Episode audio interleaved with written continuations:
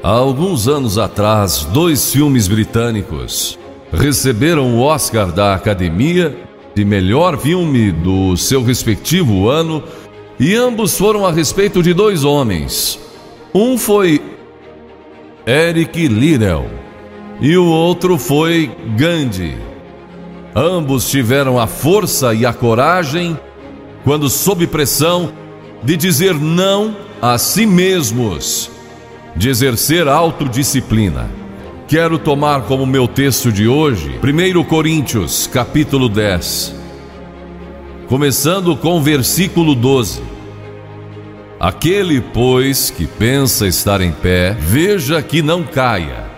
Não vos sobreveio tentação, ouçam isto, não vos sobreveio tentação que não fosse humana Todo ser humano enfrenta tentações no decorrer de sua vida.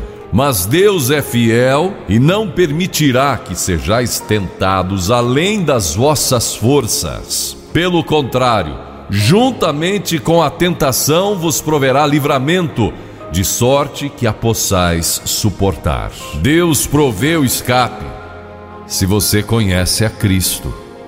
Bom, aqueles dois filmes tiveram um tremendo impacto sobre o mundo. De 1982 foi Carruagens de Fogo, a história de Eric Liddell, um jovem que disse não a si mesmo e sim a Cristo. Ele surpreendeu o mundo quando se recusou a correr no domingo nas Olimpíadas de Paris de 1924. E vocês todos sabem que ele disse não até mesmo ao príncipe de Gales, que lhe pediu que corresse, porque ele era o homem mais rápido do mundo nos 100 metros. Mas ele disse não pelo dia ser num domingo e era contra suas convicções bíblicas escocesas. E recentemente foi comemorado o sexagésimo aniversário da grande vitória de Eric Liddell nas Olimpíadas, porque ele correu nos 400 metros, em que ninguém achava que teria chance. E venceu. E fizeram esse grande filme a respeito de sua vida. E o que muita gente não sabe é que a vida de Eric Liddell não se limitou àquela vitória, porque depois que se formou na Universidade de Edimburgo, quando partiu, a estação estava lotada de colegas e professores cantando Saudai o nome de Jesus, porque Eric Liddell foi para a China como missionário. Foi capturado pelos japoneses durante a guerra e morreu num campo de concentração japonês. Mas naquele campo ele trouxe alegria e coragem a todos os prisioneiros, pois pregou para eles e cantou para eles, ministrando as suas almas. E ouvi dizer que estão preparando um outro filme mostrando a sua vida ali, porque ele teve coragem de dizer não. O mundo ouviu falar dele, porque ele disse não. Aqueles que tentaram fazer com que abandonasse suas convicções cristãs pessoais. E eu penso em William Booth, há pouco mais de 100 anos atrás, que fundou o Exército da Salvação. Ele se converteu tornou-se um vigário, pastor e foi para as favelas de Londres, para as zonas da luz vermelha. Pregou entre a gente pobre. Formou um pequeno grupo chamado Banda Aleluia e ia às esquinas. E ia também às prisões. E alguns dos líderes religiosos da época não gostaram daquilo. E assim ele foi chamado diante de uma conferência de líderes religiosos e disseram: William Booth, você vai pregar onde nós o mandarmos. Senão, será excomungado.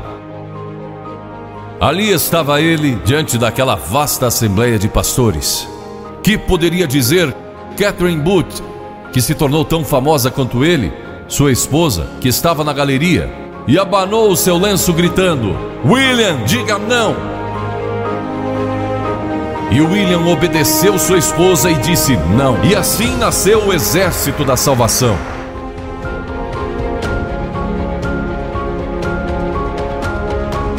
Lemos muitas histórias na Bíblia a respeito de jovens que disseram não e mudaram o curso da história. A primeira que quero mencionar, talvez nunca tenham ouvido falar. Seu nome foi Vasti e foi rainha da Pérsia. A esposa de Assuero, que reinou desde a Índia até a Etiópia. Pense em todo o petróleo que ele tinha e provavelmente nem sabia. Um dos monarcas mais ricos que já viveu. E ele deu uma grande festa que durou muitos dias. No fim, provavelmente já bêbado, ele ordenou que sua esposa Vasti viesse e ali dançasse para todos os seus convidados. E ela assombrou aquele grupo de líderes mundiais. Ao se recusar, ela disse: Não, eu não vou expor o meu corpo para esses homens. Ele mandou outra mensagem ameaçando que ela deixaria de ser rainha e perderia seus confortos e bens materiais e toda a sua fama. Mas a sua resposta foi a mesma: não. E ela mudou a história porque foi deposta como rainha. Nada mais sabemos. Mas por causa dela, Esther se tornou rainha e o povo judeu foi salvo. E até o dia de hoje, o povo judeu celebra um grande feriado, porque uma mulher disse não e abriu a porta para a salvação do povo judeu, porque havia um homem como Hitler. E era o primeiro ministro do país, decidido a destruir e aniquilar os judeus. Agora, a Bíblia tem muito a dizer a respeito de sensualidade, lascívia e depravação. A palavra lascívia significa tendência de incitar desejos sensuais. Sensualidade significa o apelo proposital aos sentidos físicos para satisfação pessoal. Talvez lendo um livro pornográfico ou assistindo um filme impróprio. A Bíblia diz que devemos nos abster das paixões carnais, da sensualidade, que fazem guerra contra a alma. Elas estão em guerra contra a sua alma e o seu espírito. E a Bíblia diz que devemos nos abster delas, ficar longe delas. E então a Bíblia usa outra palavra, réprobo, Agora, isso se refere a pessoas totalmente depravadas, de consciências mortas ou cauterizadas, não sabem mais corar, perderam a capacidade de discernir entre o bem e o mal. E em Romanos 1:28 lemos: "E por haverem desprezado o conhecimento de Deus, o próprio Deus os entregou a uma disposição mental reprovável para praticarem coisas inconvenientes." Ou seja, Deus desistiu deles dizendo: "Vão em frente." Gozem toda a depravação e a sensualidade que quiserem, não vou perturbá-los. Ainda não. Mas saibam que os seus pecados o acharão e prestarão contas no dia do juízo. E Paulo, escrevendo ao jovem Timóteo, disse: Também estes resistem à verdade, homens de todo corrompidos, réprobos quanto à fé. Em outras palavras, rejeitaram a Cristo por tanto tempo que suas consciências se cauterizaram e seus corações se endureceram. E mesmo que o Espírito de Deus lhes fale, eles não podem ouvir. É por isso que é importante que você aceite a Cristo quando jovem. É importante que venha a Cristo agora. Se o Espírito de Deus está falando com você, entregue a sua vida a Cristo, porque o dia pode chegar em que a sua consciência esteja morta e você não possa mais ouvir a voz de Deus. Ela disse não. Mas Vasti, você vai perder o trono, vai perder suas riquezas, pode até perder sua vida. Ela disse: Minha resposta é não. Qual é a sua resposta hoje àquelas coisas que são erradas? A mentira, a lascívia, a cobiça, ao preconceito racial? Qual vai ser? Você vai disciplinar seu corpo? Vai permanecer firme às convicções que Cristo e a Bíblia ensinam? Ou vai ceder e seguir pelo caminho largo que leva à destruição? ou vai entrar pela porta estreita e pelo caminho apertado que conduz à vida eterna? Qual vai escolher? Você tem uma escolha hoje. Deus nunca vai forçá-lo a escolher. E então houve um outro jovem, um jovem chamado Daniel. E a Bíblia diz que Daniel resolveu em seu coração que não se contaminaria com as finas iguarias do rei, nem com o vinho que ele bebia. Agora, Daniel era um jovem que tinha um propósito, ele havia sido capturado em Jerusalém. Quando o exército de Nabucodonosor invadiu a cidade, ele foi capturado e levado através de milhares e milhares de quilômetros à Babilônia, a quase 3 mil quilômetros de sua própria terra. Sem aviões nem automóveis, eram semanas de viagem. Mas ele estava resolvido a servir a Deus e não devia ter mais de 12 ou 15 anos de idade. E Nabucodonosor, o grande rei, levara cativos de Jerusalém para a Babilônia e ordenou que aqueles jovens, em quem não havia defeito, de boa aparência, instruídos em toda sabedoria, fossem ensinados em sua corte, para que ele pudesse usá-los. Ele queria usar aqueles jovens judeus porque sabia que eles tinham um dom especial. E durante o período de treinamento, mandou que lhes dessem os melhores vinhos e as mais finas iguarias e todos os confortos disponíveis na corte de Nabucodonosor. Mas Daniel disse não. Não quero o vinho do rei. E não quero as iguarias do rei. Quero dormir no chão, não numa cama de penas. Quero viver uma vida simples e também disciplinada. Que diferença dos que mal podem esperar pelo dia que posso sair de casa e se divertir, mas não Daniel. Daniel estava longe de casa e ninguém saberia se ele fizesse algumas dessas coisas. Ninguém saberia se ele tivesse uma namorada e dormisse com ela, ou se se embebedasse com o melhor vinho do rei. Ninguém saberia lá em Jerusalém, e ele poderia ter se tornado muito popular.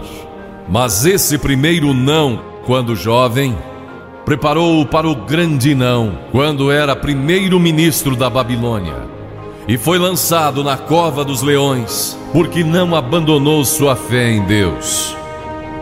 Nós nos contaminamos ao comer demais, ou ao nos embebedarmos, ou ao tomar drogas, ou gastando tempo demais assistindo televisão, ou indo aos cinemas. Jesus declarou em Lucas capítulo 21: Acautelai-vos, para que nunca vos suceda que os vossos corações fiquem sobrecarregados com as consequências da orgia e das preocupações deste mundo e para que aquele dia não venha sobre vós repentinamente. O apóstolo Paulo disse: Não vos disponhais para a carne, no tocante às suas concupiscências. E Pedro disse: Porque basta o tempo decorrido para terdes executado a vontade dos gentios, tendo andado em dissoluções, concupiscências e em detestáveis idolatrias. A Bíblia diz que devemos disciplinar nossas mentes e também nossos corpos e disciplinar nosso coração pela nossa fé em Cristo. E então houve um outro jovem chamado José, que foi vendido para o Egito pelos seus irmãos e se tornou escravo de um homem chamado Portifá. E Portifá tinha uma linda esposa. E José era forte e bonito. E em Gênesis, no capítulo 39, se quiserem ler a história, lemos a respeito da tentação de José a esposa de Potifar, se apaixonou por José, porque José se tornou mordomo de toda a casa de Potifar, cuidando dos seus negócios, e ela viu aquele belo jovem, viril e de boa aparência, andando pela casa e pelo jardim, cuidando dos negócios todos os dias, e ela o cobiçou. E disse: Deita-te comigo. Ele disse: Não.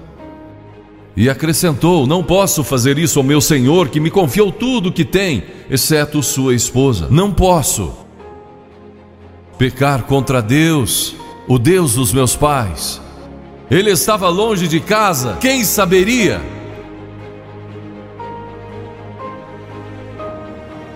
Mas disse não. E quando disse não, Na última vez, ela o agarrou e ele fugiu dela, deixando sua capa. E ela começou a gritar, chamando os servos e dizendo: Ele tentou me violentar, que não era verdade.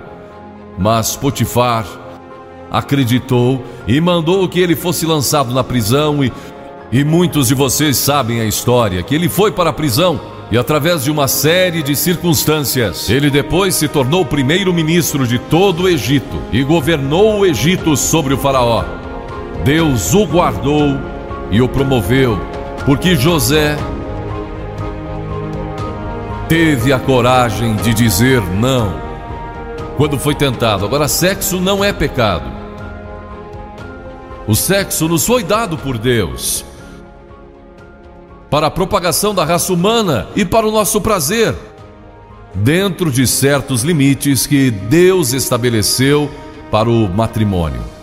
As características de um cristão são autocontrole, autodisciplina, e Paulo, escrevendo a Timóteo, disse: Conserva-te a ti mesmo puro. Mas como você pode se conservar puro num mundo como este? Como pode se manter puro olhando para as bancas de jornais ou assistindo alguns filmes como como pode se manter puro com as tentações que enfrenta todo dia? Não pode. De modo algum. Exceto se Cristo está em seu coração. Ele lhe dará a força e o poder, porque nenhuma tentação lhe sobrevirá. Que Cristo não lhe ofereça um meio de escape. Entregue a sua vida a Cristo hoje, deixe que Ele controle a sua vida, deixe Ele ser o Senhor de sua vida, deixe que Ele controle essa área de sua vida, sua mente, seu corpo e sua vida sexual. Deixe que Ele tome conta dela. E lemos a respeito de um outro jovem chamado Moisés. Em geral, pensamos em Moisés como um homem velho, de barba, mas foi na juventude que ele tomou uma decisão que o levou à grandeza. Porque a Escritura diz, pela fé, Moisés, quando o homem, talvez aos 17, 18 anos de idade, recusou ser chamado filho da filha de Faraó. Recusou, ele fez uma escolha, preferindo ser maltratado junto com o povo de Deus, a usufruir prazeres transitórios do pecado. Agora observe que ele estava no Egito, era filho da filha do Faraó, herdeiro do trono do Egito. E talvez seria o próximo Faraó. Mas ele fez uma escolha, porque sabia que seu povo, o povo de Israel, era escravo dos egípcios. E ele teve que tomar uma decisão no auge de sua glória. E no auge de tudo que lhe foi oferecido. E ele disse não a Faraó. Não vou ser seu filho, prefiro sofrer e morrer com meu povo, e servir o Deus vivo e verdadeiro. E foi exatamente o que ele fez. E conhecemos Moisés hoje como um dos grandes homens da história. Ele rejeitou os prazeres transitórios do pecado, e há uma diferença entre prazeres e alegria. Quem ama os prazeres empobrecerá, diz a Bíblia. E ela cita um homem que disse: Entreguei o meu coração à loucura e aos seus prazeres, mas tudo isso é correr atrás do vento. Quem vive em prazeres está morto, embora viva, amando aos prazeres mais do que a Deus. A Bíblia diz que há pessoas que amam aos prazeres mais do que a Deus. É o seu caso? Você ama a Deus mais do que ama a prazeres pecaminosos? Não falo de esportes e todas essas coisas maravilhosas que temos. Falo de prazeres pecaminosos. Mas a alegria produzida pelo Espírito Santo e as centenas de passagens que falam dessa alegria, você pode ter alegria, mesmo quando não tem prazer, porque a alegria é profunda. O anjo disse aos pastores naquela grande noite: Não temais, pois vos trago boa nova de grande alegria que o será para todo o povo, e mesmo no sofrimento. Quando você recebe a Cristo, Deus não remove o sofrimento, Ele não remove todos os problemas e as dificuldades da vida, Ele não faz isso. Ele não promete, se você está desempregado, conseguir um emprego amanhã se você aceitar a Cristo hoje à noite. Ele promete que lhe dará graça e força e alegria em qualquer situação. Bem-aventurados sois quando os homens vos odiarem e quando vos expulsarem da sua companhia, vos injuriarem e rejeitarem o vosso nome como indigno, por causa do Filho do Homem. Regozijai-vos naquele dia e exultai. Ele disse: Quando vierem a mim e tiverem problemas e tribulações, e as pessoas odiarem vocês, ele disse: Exultai, porque grande é o vosso galardão lá no céu, pois dessa forma procederam os seus pais como os profetas. Todos que viverem piedosamente em Cristo serão perseguidos. A Bíblia diz: Ainda haverá sofrimento. Jesus disse: Quem não tomar a sua cruz e negar-se a si mesmo não pode ser meu discípulo. Moisés escolheu a alegria de seguir a Deus em vez da vida de prazeres no Egito. O que você está seguindo? Qual é a sua escolha nesta hora? E então o último é Jesus. Jesus foi tentado em todas as coisas à nossa semelhança, mas sem nenhum pecado. Quer dizer que Jesus foi tentado a mentir? Sim. Que Jesus foi tentado a cobiçar? Sim. Que ele foi tentado a adulterar? Sim. Que Jesus foi tentado a roubar? Sim. Ele foi tentado em todas as coisas. Como nós, mas sem pecado. Como ele teve vitória sobre a tentação? A Bíblia nos diz no capítulo 4 de Mateus e em muitos outros textos, mas vou falar só deste. O diabo veio a ele quando ele estava faminto e sedento e disse: Se és o filho de Deus, manda que essas pedras se tornem em pães. Observem, que ele tentou colocar dúvidas na mente de Jesus quanto à sua identidade. Agora, Jesus era o Filho de Deus, nascido de uma virgem, Filho de Deus, que foi ressuscitado dos mortos pelo poder de Deus e está vivo hoje. Mas o diabo pôs dúvidas em sua mente. Ele estava fraco e cansado e faminto, um ser humano. Ele não enfrentou o diabo como filho de Deus, enfrentou como homem.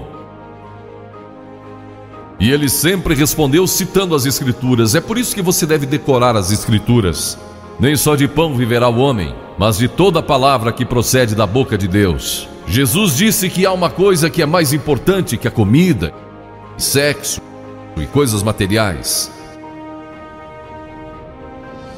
É sua vida espiritual. E então ele disse: Se tu és o filho de Deus, atira-te abaixo, porque está escrito: Aos seus anjos ordenará a teu respeito que te guardem, para não tropeçares.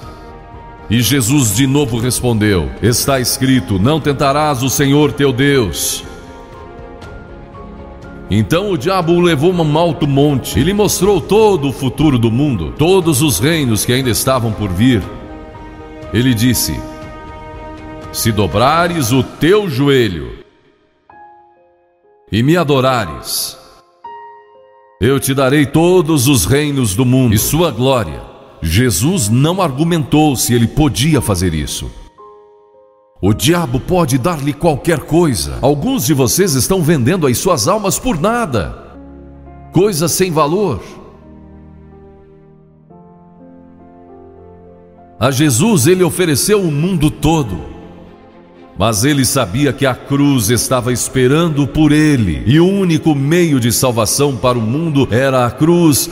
Se tivesse obedecido ao diabo, nós nunca teríamos tido a oportunidade de sermos salvos e perdoados. Jesus teria tomado um atalho e nós estaríamos perdidos. Mas Jesus disse: Está escrito, ou melhor, começou dizendo: Retira-te, Satanás.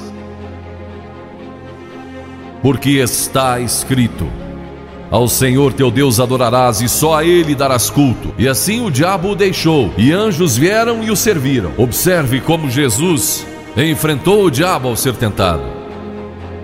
Primeiro, ele citou as Escrituras. Segundo, ele estava cheio do Espírito Santo. E terceiro, estava na vontade de Deus. Você está disposto a dizer não às tentações do diabo? Está? Pense nisso. E está disposto a dizer sim às declarações de Cristo de que Ele é Filho de Deus? e quer que ele entre em seu coração e perdoe seus pecados, salvando? Ah, eu sei que muitos de vocês foram batizados e confirmados. A maioria de vocês talvez sejam membros de uma igreja, ou se identificam com uma igreja, ou, talvez vão a uma igreja duas ou três vezes ao ano. Não sei se faz isso ou não, mas sei que muitos o fazem.